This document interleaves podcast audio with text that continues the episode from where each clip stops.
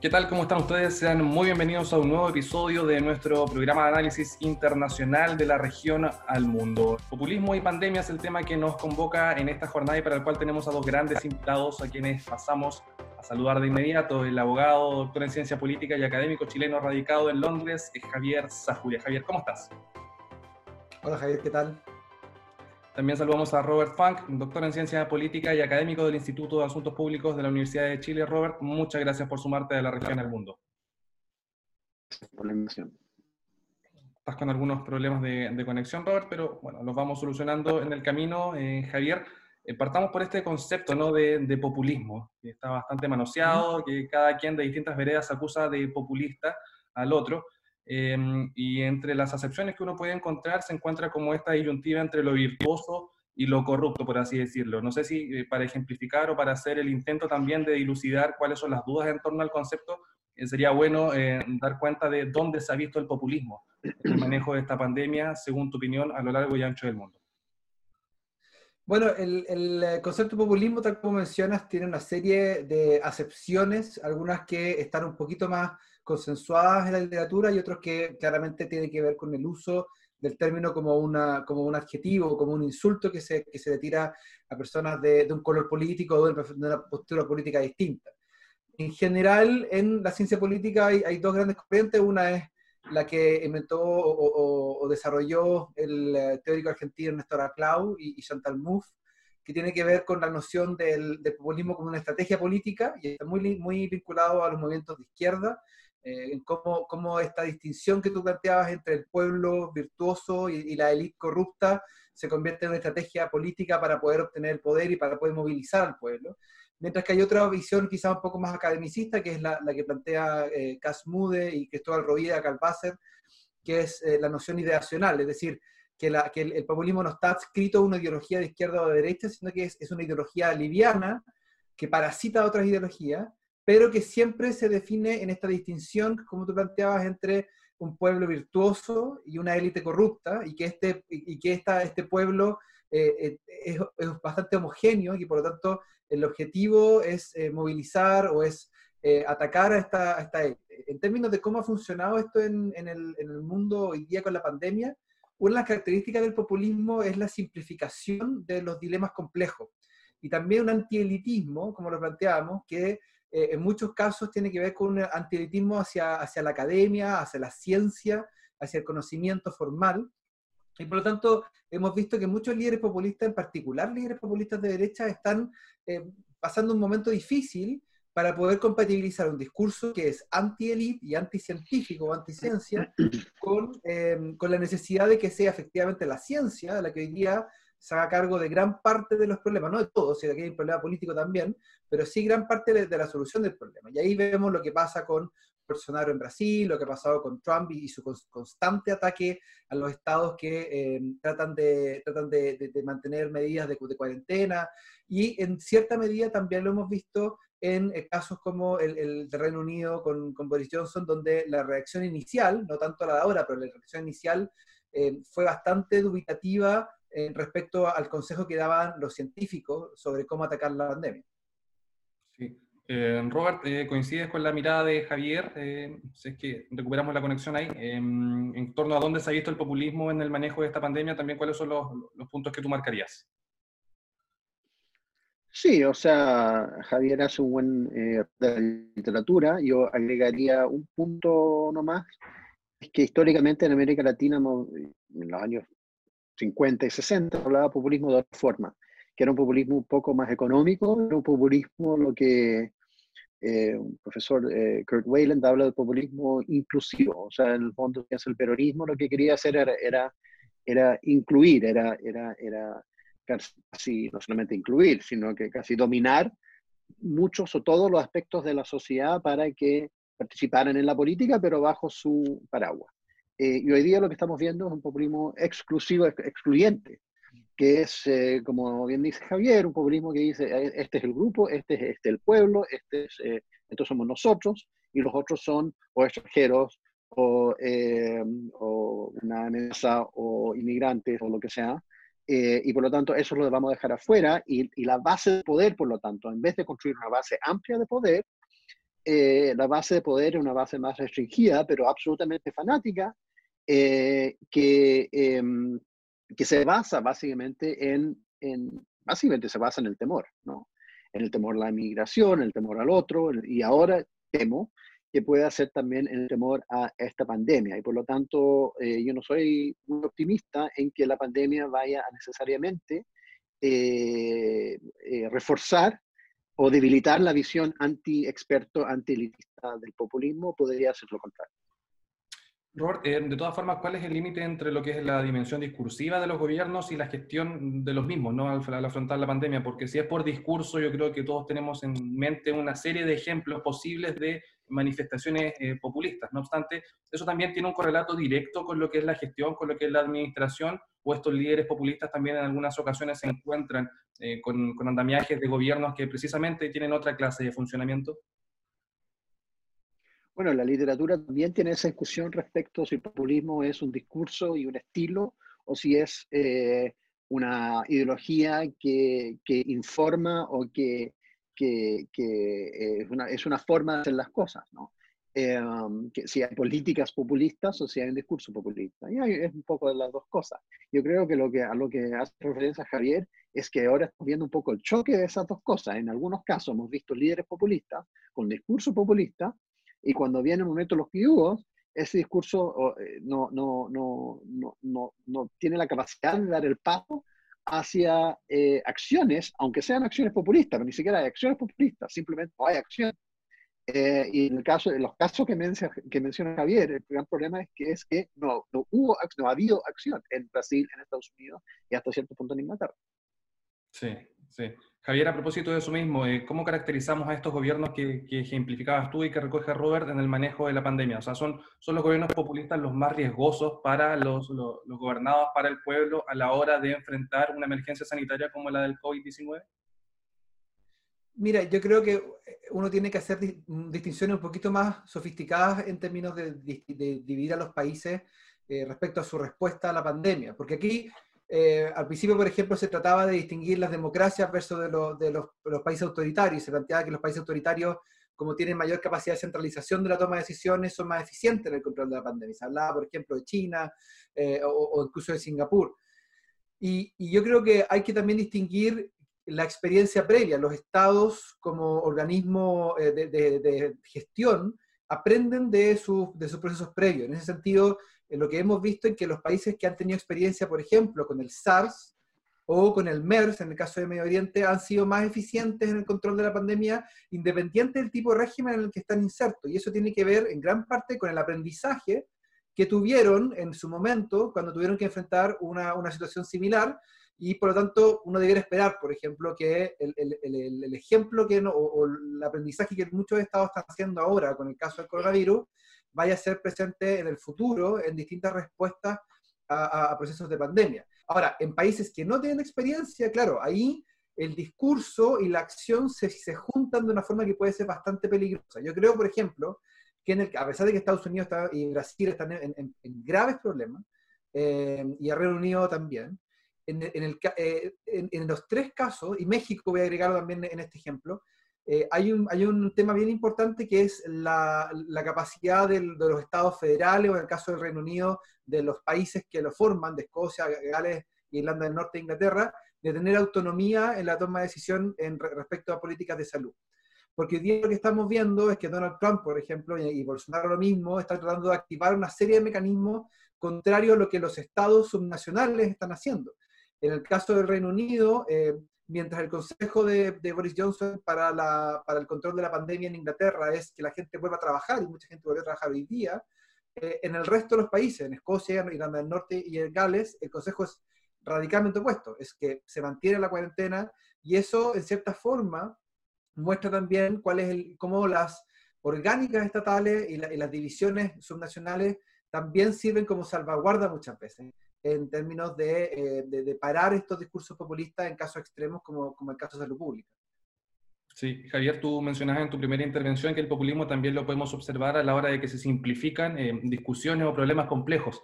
Eh, no y cuando uno ve las noticias, no solo en nuestro país, sino respecto a los gobiernos del exterior, cuando se, se dicotomiza esta situación de emergencia entre lo que es la gestión en materia de salud y lo que pueden ser las implicancias para el mundo del trabajo y la economía, al parecer entramos en un versus que nos lleva eh, no precisamente a una solución, sino con cuello de botella. ¿Es eso también una expresión populista? Poner a un lado la salud de las personas y a otro lo que es la gestión de la economía y en base a esa disyuntiva, que es compleja, pero que se simplifica, tomar una decisión, ¿esa es una expresión también de populismo? No sé si necesariamente sea de populismo. De hecho, Robert hacía mención a, las nociones economicistas del populismo, que hablan de que el populismo es más bien eh, irresponsabilidad fiscal. Y si uno, si uno yo no estoy de acuerdo con ese tipo de definiciones, creo que, eso es demagogia, no tiene que ver con, populismo, pero si estamos de acuerdo con esa definición, eh, podríamos llegar a decir que aquellos países que han privilegiado la economía por sobre la salud de las personas están tomando una opción eh, más pro el mantener ciertos equilibrios fiscales y más responsables económicamente. Eso extremando el argumento. Creo que, lo, interesante en estos casos es que eh, también hay que entender que hay, hay, hay temas ideológicos o sea, es distinto eh, y lo hemos visto en países que están dominados por populistas de derecha, donde el tema económico tiene una relevancia más importante y también donde hay ciclos electorales o hay, o hay ciertos miedos a, perder el poder. En Estados Unidos estamos a puertas de una elección, eh, una elección en que puede reelegirse o no eh, Donald Trump. Hasta antes del coronavirus, Donald Trump estaba con muy buenas posibilidades, en gran parte por la buena gestión o los buenos resultados económicos que había tenido su gobierno. Y por lo tanto, hoy día el coronavirus lo que hace es quitarle el principal activo electoral que tenía Donald Trump, que era esa, esa, e, e, esos, buenos, em, esos buenos números económicos. Hoy día Estados Unidos tiene una, una cesantía histórica que no ha visto nunca en, en, en, los últimos 100 años al menos. Y por lo tanto, obviamente, en el caso de Donald Trump, esto genera una ansiedad particular, porque, porque le, le plantea el, el, conflicto de cómo manejar la economía, en, eh, siendo que la economía es su principal arma eh, en, términos electorales. Sí, Robert, ¿cómo observas tú esta, esta, disyuntiva entre lo económico y lo sanitario también en clave de lo que son los gobiernos eh, populistas? Me, voy a contradecir un poquito en, en, un aspecto, que es, yo dije, yo dije al comienzo que yo no era, no era optimista en cuanto a cuándo podría volver el énfasis en, en el expertise y eh, en la mm, eh, y debilitar de así el discurso populista.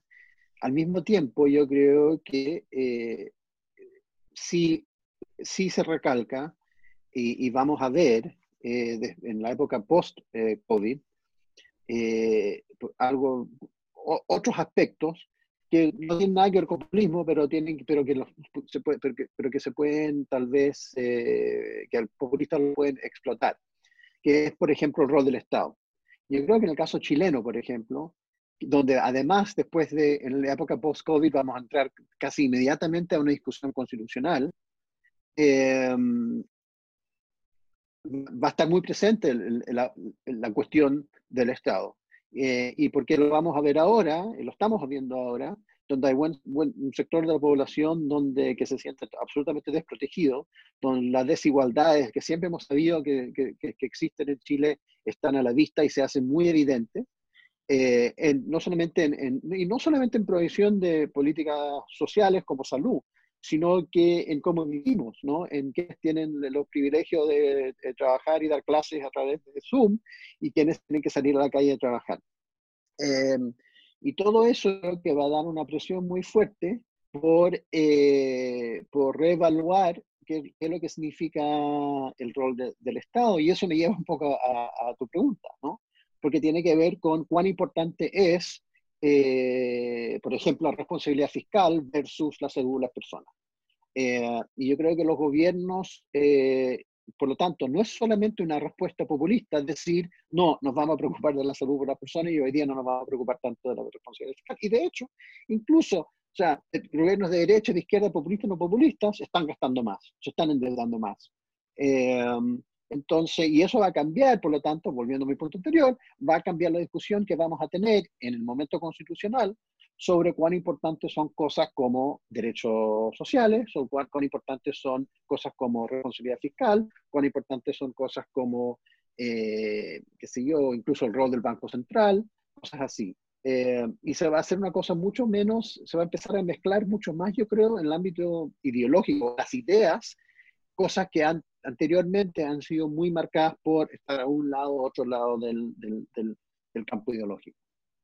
Sí, entonces el populismo no, no, se pierde, no deja de existir, se transforma, se adecua al nuevo escenario, Robert. Eh, estaríamos en presencia a lo mejor en, en un futuro próximo, si nos situamos en el post-pandemia, un populismo que a lo mejor va a cambiar el eje de los temas en torno a lo que antes era quizás, no sé, el, el gran, el, gran tema de la migración, y ahora vamos a hablar de trabajo quizás, y ahora nos vamos a orientar un poco más a lo que tiene que ver el papel del Estado, como lo mencionabas un populismo adecuado a este nuevo escenario.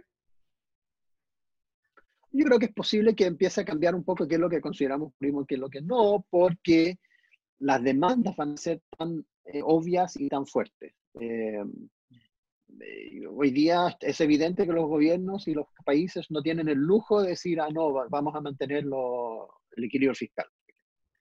Eh, y hace tal vez hace 10 años eso hubiera sido era un discurso populista. Eh, eso es una, una, un ejemplo de cómo tal vez va a ir cambiando. Ahora, dicho esto, hay elementos del populismo, como por ejemplo el elemento eh, de, de, discurso, discursivo, el elemento de estilo, que sí se mantienen. Estamos viendo, por ejemplo, en el caso de algunos alcaldes en Chile, su respuesta al, su respuesta al su respuesta a, la pandemia eh, está, muy marcado por un estilo populista. Y, eso significa que pueden estar respondiendo bien o, bien o mal desde el punto de vista eh, de sus capacidades de, respuesta, que poco le recae mucho a las municipalidades, pero, pero su estilo de respuesta es populista. Y eso tiene que ver con, en, algunos casos tiene que ver con aprovecharse de la situación para, para hacer campaña, y en otros casos puede tener que ver con simplemente estar, eh, tener respuesta concreta y por lo tanto querer eh, mostrar alguna acción. Esa acción puede ser, no sé, aparecer eh, bailando en, en, Internet. Sí, recojamos el no quiero mencionar nombres. Recojamos el, el guante de Javier Zajuria de lo que plantea Robert. ¿Dónde ha estado el populismo en Chile en el manejo de la pandemia? Ha estado los alcaldes, ha estado en el discurso presidencial, ha estado también en la figura del, del ministro de Salud. Hagamos una distinción por ese lado en, clave también más local. Ah, eh, pregunta compleja. Eh, yo no estoy seguro si hoy día la, uno podría catalogar la respuesta de, de, la respuesta de algunos actores políticos como populistas, o, o, actores políticos relevantes, estoy hablando. Siempre puede encontrar uno que otro parlamentario que, que, que, habla en esa, en esa lógica.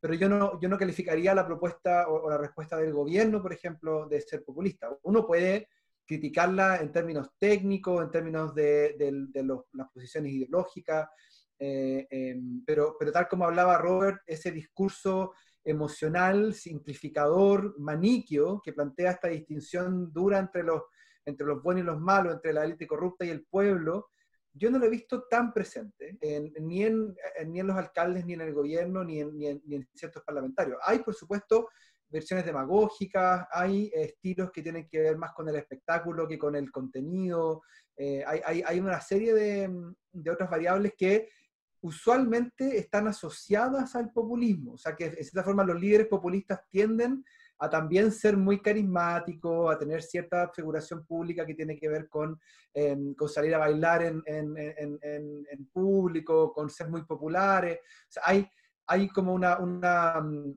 una confluencia de estrategias, de estrategias comunicacionales, pero en términos de un discurso puramente populista, es decir, aquí estamos frente a una amenaza em, que, que, tiene que ver con, una, con, un, con, un, con, un, enemigo externo, que etcétera, yo no lo he encontrado, o sea, no lo he encontrado directamente en, en, en, los actores políticos relevantes. no, estoy pensando, por ejemplo, en el caso, em, en el caso de, de, de Donald Trump, que abiertamente acusa a China eh, de, ser, de ser quienes crean esto y de ser los culpables detrás del, del, coronavirus, eh, como una forma de desligarse de la responsabilidad de lo que está ocurriendo y de, de, las muertes que están ocurriendo en Estados Unidos.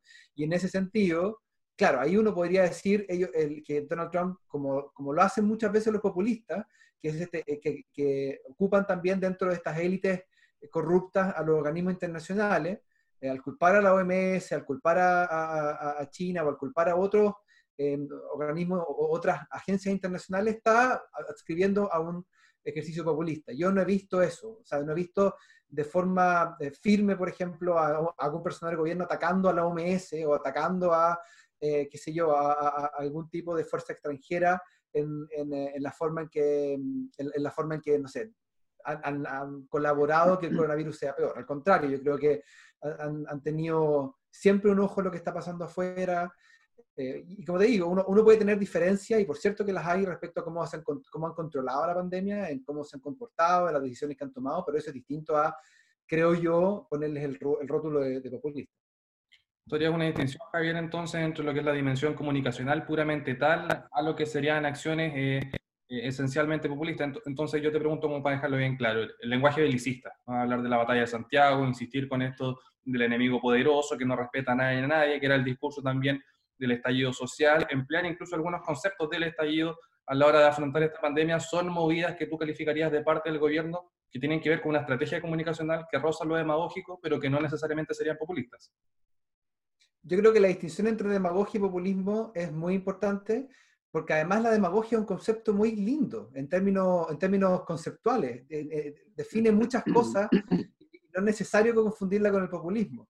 Eh, yo no sé si el tema de la batalla de Santiago o la, mención recurrente al enemigo poderoso son eh, más bien lapsus lingüe del, presidente y que, por lo tanto el resto del gobierno tiene que seguir adelante con eso, o si hay una estrategia bien pensada. Hay una, una fijación bélica o belicista bien particular em, que, que, asumo que puede estar relacionada con ciertas pasiones eh, de, de, personas que trabajan en el gobierno asesorando la estrategia comunicacional. Pero, pero no, yo no, no creo que ese discurso a sido necesariamente reflejado en su totalidad en las acciones que se han tomado eh, en, el control de la pandemia. Al contrario, si uno, uno habla de batallas y peleas y guerras, uno hubiera esperado eh, cuarentenas más fuertes, hubiera esperado acciones más duras, y, hoy día lo que estamos viendo es un discurso bien belicista, pero una, una cuarentena por cuadrante, como, como decía yo, como ocupando casi que con pinzas en vez de un ejercicio mucho más firmes como ocurrido en otros países del mundo. Perfecto. Bueno, y para cerrar, eh, Roberto, a propósito también de lo que mencionaba Javier, em, ¿cuál es el riesgo populista que enfrenta nuestro país en el contexto de la pandemia, imaginándose post-pandemia que tú mencionabas respecto a lo que es el debate constitucional, la próxima elección de autoridades municipales y regionales y también lo que es el, segundo tiempo del gobierno de Sebastián Piñera y la discusión también presidencial que ya está abierto, porque recordemos que antes de esta emergencia incluso estaba en discusión en medios de comunicación y con algunas cuñas eh, respecto a la posibilidad incluso de que Sebastián Piñera no terminase su mandato. Entonces, en ese contexto enratecido, ¿cuál es la amenaza populista que tú ves para Chile? Yo creo que hay un germen eh, que se dio ya con, la, con el movimiento social post-octubre, eh, se veía un discurso populista desde la calle, que se veía un discurso eh, nosotros versus una élite, se veía un discurso, eh, había elementos de discurso populista en la calle. hoy día se ve eso, no estamos en la calle, por supuesto en la calle, pero se ve en, los medios sociales. Que, que, que, esto, que esto es una enfermedad cuica, que esto lo trajeron la gente con plata que viajó en el verano, cosas así. Em, eh, eh, no, digo que eso sea importante porque uno no sabe quién está hablando en los medios sociales, pero, pero yo creo que eso está presente un poco en, debajo de la... Y eso va a, en vez de estar debajo, va a estar muy por encima del discurso una vez que salgamos de esto y empezamos a tener de nuevo más protestas y el discurso constitucional y todo eso. Em, entonces yo creo que el riesgo es eh, me llama la atención escuchando a Javier, por ejemplo, me acordé, no se me había ocurrido, pero yo no sé dónde está José Antonio Casa. José Antonio Casa está desaparecido, eh, no se ha pronunciado. Eh, y, yo creo que ese es casi como un populista inteligente, que, que sabe que tal vez no es su momento. Um, y, pero va, va a volver a aparecer. Y yo creo, yo insisto, yo creo que la discusión constitucional y política que se va a mezclar con elecciones, se va a mezclar eh, con elección a la convención, o, la asamblea constituyente, eh, municipales, después carrera presidencial eh, y una discusión sobre qué hacemos desde el punto de vista de política social para asegurar que tengamos mejor salud, etcétera, mejor seguro de desempleo. abre muchos espacios para un discurso populista. Hay que ver cómo se da, pero yo creo que los espacios van a estar aún más abiertos de lo que estuvieron antes. Perfecto. Bueno, te queremos agradecer, eh, Robert Funk, eh, por acompañarnos en este programa aquí en De la Región al Mundo. A ti, Javier. A los dos Javieres. Sí, y también al tocayo Javier Sajuria desde Londres, eh, por también haberse sumado a De la Región del Mundo a conversar de populismo y pandemia. Muchas gracias por la invitación. Y ustedes también gracias por preferirnos y recuerde todas las semanas de la región al mundo con el análisis internacional siempre, con el apoyo del programa de estudios europeos de la Universidad de Concepción. Hasta pronto.